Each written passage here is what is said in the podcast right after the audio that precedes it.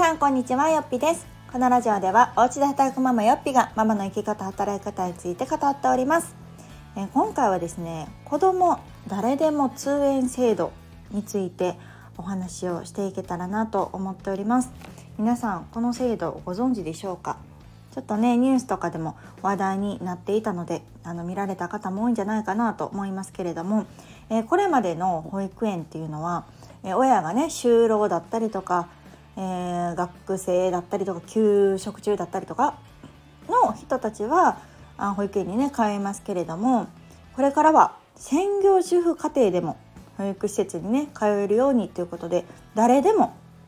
子供がね通園できるようにっていう制度をね国が打ち出しました。でなんかテスト的にはね始めているのかなどうなんだろう。まだ本格的には始まっていないんだけれどもこの親のね就労の有無を問わずに、まあ、子どもたちが保育園を利用できると、まあ、半年から2歳ぐらいかな、まあ、いわゆる未就園児と言われる子たちが通えるよっていうような、あのー、そういうシステムができるようです。で、あのー、まだねそんなめちゃくちゃ詳細が出てるわけじゃないのでちょっとこれの今出ている情報だけでなんか批判したりとかめっちゃいいよっていうことはなかなか難しいかなと思うんですけれども、え現状まあ出ているこの制度の私が感じたこと、まあ、今働いていますが、えー、当時ね専業主婦だったという経験もあって、あのそれをもとに私が思うことについてちょっとね今回はこのラジオでお話をしようかなと思いました。でこの「誰でも通園」っていうのを聞いた時になんかふと私が思ったのが一時保育とどう違うんやろうと思ったんですね、まあ、要は一時保育だったら今でも、まあ、言ったら誰でも利用できるじゃないですかで一時保育っていうのは、まあ、保育園をねあの通っていない子たちが、まあ、募集しているところに、まあ、連絡をしてこの日行けますかみたいな形でその日の単発でねえー、この日の半日とか1日とかっていうのを預かってもらえるっていうような制度なんですけれどもそれとどう違うかなと思ったんです。それとなんかいろいろ見ていくとこれもねどうなんだろうめちゃくちゃ正確かどうかちょっと分かんないんですけどどうやらなんかその一時保育っていうよりも誰でも通園っていうのはその固定の曜日とかで行くみたいな感じらしいんですね。例えば月曜日だったら月曜日の何時から何時みたいな感じなのかな。であれば、ま、ちょっと考え方によってはその幼稚園のプレイみたいなイメージなのかなとちょっと私は受け取りました。よく今ねあの満3歳児とかその1個下のプレみたいな形で、えっと、通っている方もいらっしゃるかなと思います。満3歳だったらもうほぼ毎日通うのかな？その1個下のプレとかだったら例えば週1回とかね午前中2時間だけみたいな感じでなんか通ってらっしゃる方もいるんじゃないかなと思いますがなんかそれの保育園版なのかな？親がいないバージョンなのかな？なんてちょっと、えー、私は受け止めました。でまあそもそもこの誰でも通園ってどうなんやっていう多分ね批判的な意見も結構上がってたんじゃないかなと思うんですね。でまあその理由としては、まあ、ただでさえ保育士足りてないのにそのね、パッと来る子たち、まあ、要は毎日通ってる子たちだけでも大変なのに単発で来られたら困るっていうね多分主には保育士さん側の反対の意見がなんか多いんじゃないかなっていうあの声を見ました。で、まあ、確かにこれまでとかも今もそうですけどみたいな感じでこう一時保育がねあまりにも増えるとか一時保育の枠が増えたりこう全然知らん子たちがもう変わる変わる来るみたいな状態だったら確かに大変だなと思うんですけれどもそのもう固定で、えー、専業主婦の子供なんだけれどももう例えば月曜日は毎週来ますよとか週2日毎週来ますよとかであればまだなんかちょっと捉え方は変わってくるのかななんて感じました。でもちろんね、あの待機児童がたくさんいらっしゃるところとか受け入れないっていうところもあると思いますでもこれはそもそも待機児童がめちゃくちゃ多い自治体とかもうすでに定員パンパンな保育園っていうのはあのやらないんじゃないでしょうかっていうかどこでも誰でも受け入れるってわけではきっとないと思うんですね。あのー、今結構ね一時期待機児童問題がすごく出ましたけれどもやっぱりそれと反して少子化っていうのは進んでいるわけで、えー、今割とねその地方だったりとかっていうのは、えー、子供がいない要は保育園の募集枠に対して定員を切っているっていう園も実際増えています。であれば園としてもやっぱり1人でも2人でも入園をしてほしい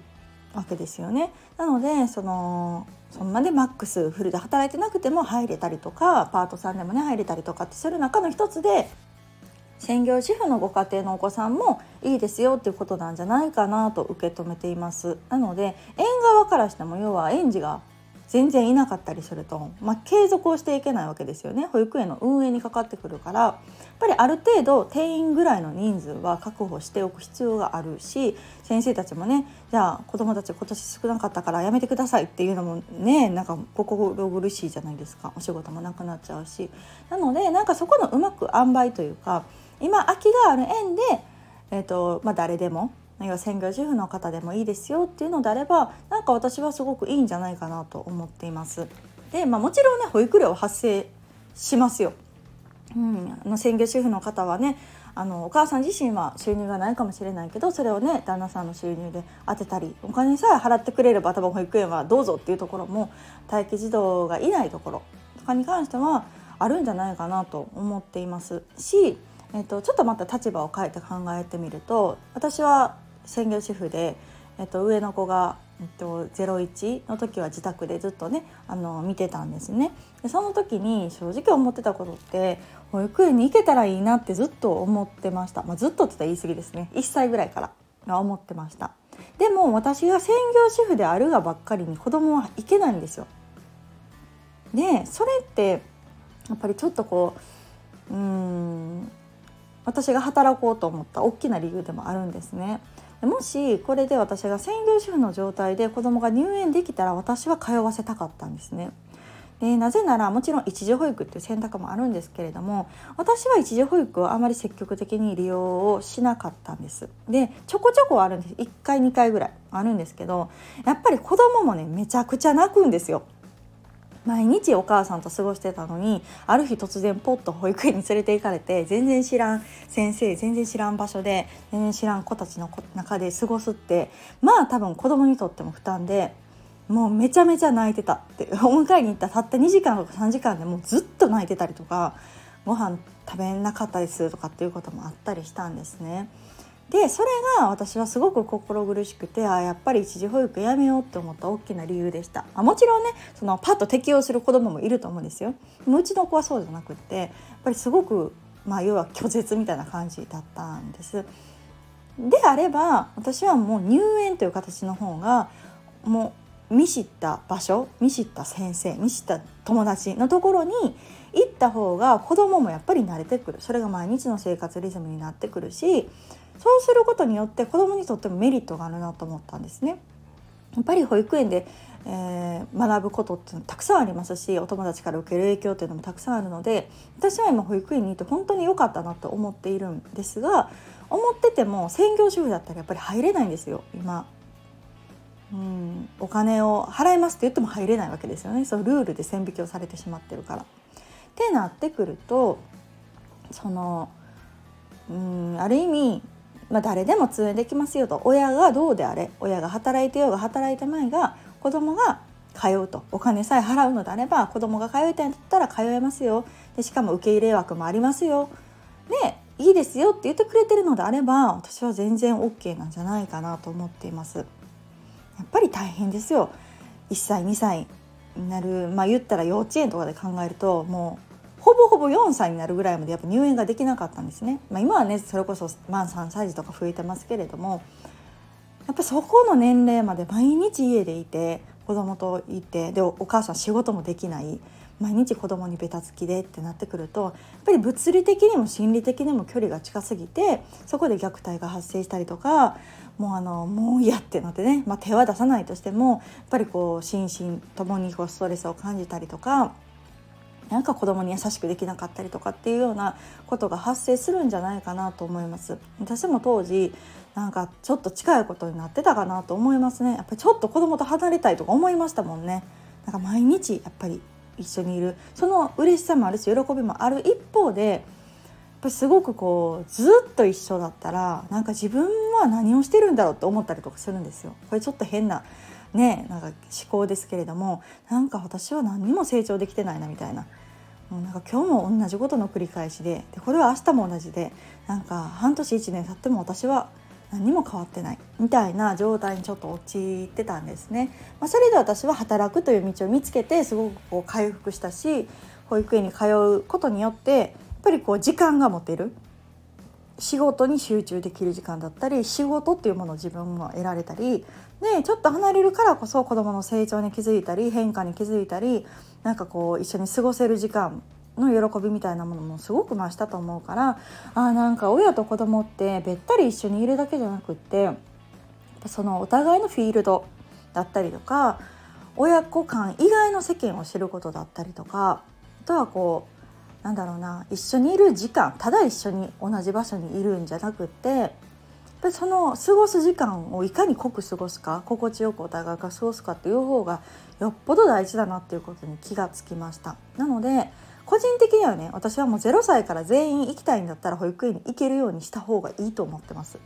もちろんあの保育園側の問題だったり保育士さんのね、あの待遇だったりはあると思いますよ。でもそれは日本の課題としてやるべきだと思うんですけれどもでも通わせたいと思ったら誰でも通える。そこに働いてないとダメとか何時間以上働いてないとダメみたいなルールであんまり縛ってほしくないな。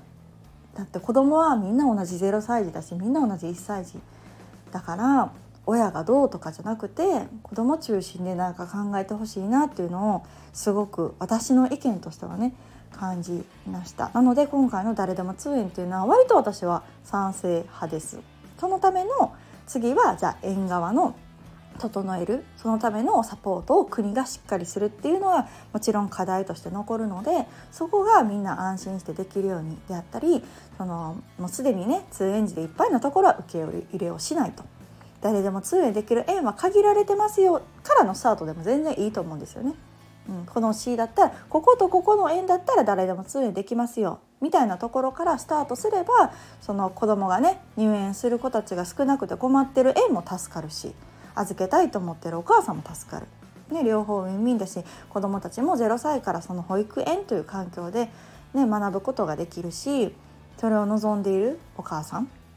やっぱり専業主婦っていろんな事情がありますからやっぱりね働いていないっていうその理由っていうのがあると思うのでもしかしたらね上の子がちょっとこうサポートが必要で専業主婦をしているけど下の子0歳でね、上の子のサポートしながら下の赤ちゃん見るの大変ってお母さんもいるかもしれない。ね、そういう場合はじゃあ下の子だけ保育園に一応行ってもらってたらすごく助かるってお母さんもいると思うからなんかそういう、うん、いろんなケースも見据えた上でなんかこの一方的に批判するだけ、うん、そんなんやったら保育園の人が大変じゃないかみたいな言うだけじゃなくってじゃあどうしたらいいんだろうっていうのを是非意見としてねあの親もあげないといけないし園もあげないといけないし国もそれをヒアリングして改善するっていうことが必要なんじゃないかなと思います。皆さんはこの子ども誰でも通園の制度についてどう思われますでしょうか？今回はね、まあ、今出ている、まあ、あの抜本なんていうのかなと断片的な条件のみでの私の意見になりますがなんかこういうふうにねいろいろディスカッションを重ねることによってなんかより良い制度とかがどんどん生まれていったら嬉しいなと思います。ではまた次回をお楽しみに。さよなら。